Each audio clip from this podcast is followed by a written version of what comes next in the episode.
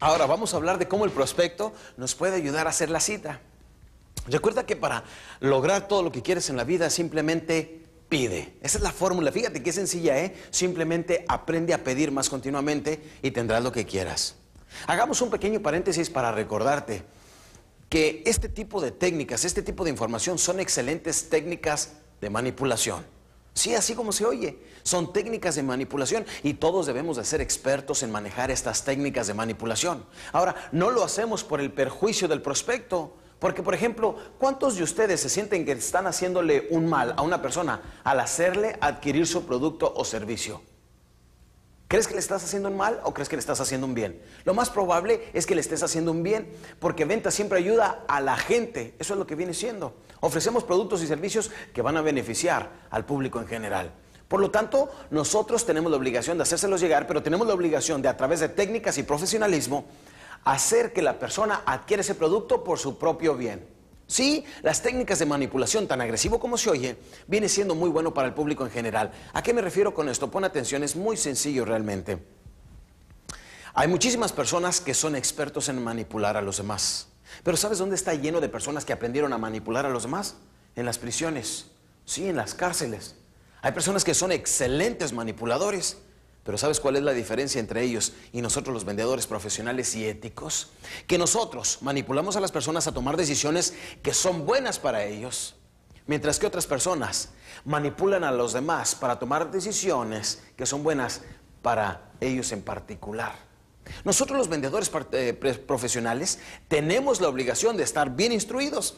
Recuerdo en una ocasión cuando llega una persona a venderme unas acciones que en aquel entonces costaban 7 dólares.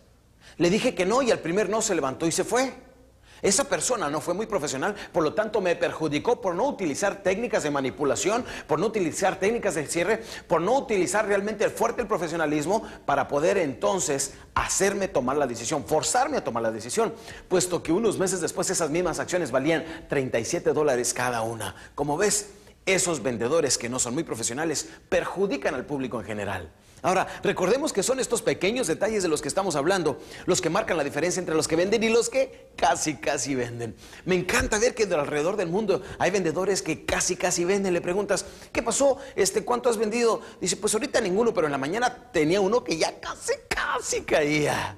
En serio. O traigo uno, uno, ahorita que ya casi, casi cae. Pero del casi al hecho hay mucho trecho. Por eso es importante continuar aprendiendo todos estos detalles. Fíjate nada más, cuando estamos con el prospecto, apuntamos ya nada más el nombre. ¿Cómo le hacemos para recordar el nombre? Movemos los dedos, ¿verdad? Gabriel Méndez, Jesús Martínez y Pedro Hernández. ¿Y qué es lo que hacemos? Los apuntamos aquí. Ahora, fíjate qué sencillo, utilizando una pequeña técnica de manipulación, con cara de, yo no fui, fue TT. Nos le quedamos viendo al prospecto y le decimos, oiga, ¿no sería tan amable en llamarle a su cuñado Gabriel Méndez a ver si me puede atender mañana por la mañana o si le es mejor en la tarde? Entonces el prospecto automáticamente levanta el teléfono atrás y le empieza a llamar a la persona en el 50% de los casos. Y lo peor que puede pasar es que te diga, no, ¿sabe qué? Pues prefiero que usted le llame. Le dices, ¿cuál es el teléfono? ¿No es acaso eso lo que querías? Sí, pero fíjate la importancia de haber utilizado esta sutileza y tan sencillo para que el prospecto pudiera en el 50% de los casos haberte hecho una cita o bien desde el teléfono para que tú mismo la puedas hacer. Por eso la importancia de aprender a pedir referencias. Y de esta manera podemos tener todos los prospectos que tengamos. Ahora imagínate y proponte esto. De cada entrevista que yo haga, venda o no venda, voy a pedir referencias. Porque la gente, si no te está dando dinero al comprarte, al menos te puede dar otra cosa, que son referencias. Y si no te quiso dar dinero ni referencias, te sigue dando una cosa que viene siendo experiencia. Mi querido campeón, toda esta información que yo te estoy dando viene siendo técnica nada más. Y la técnica tiende a convertirse en teoría. Lo más importante es cuando aprendes a utilizar toda esta información, como lo hablábamos en cómo lograr excelencia en el aprendizaje. No solamente es aprenderlo y repetirlo, sino utilizarlo. Y cuando aprendes a utilizar esta información, ahí es cuando tu vida profesional va a cambiar. ¿De acuerdo, campeón? Nos vemos en, el siguiente segmento.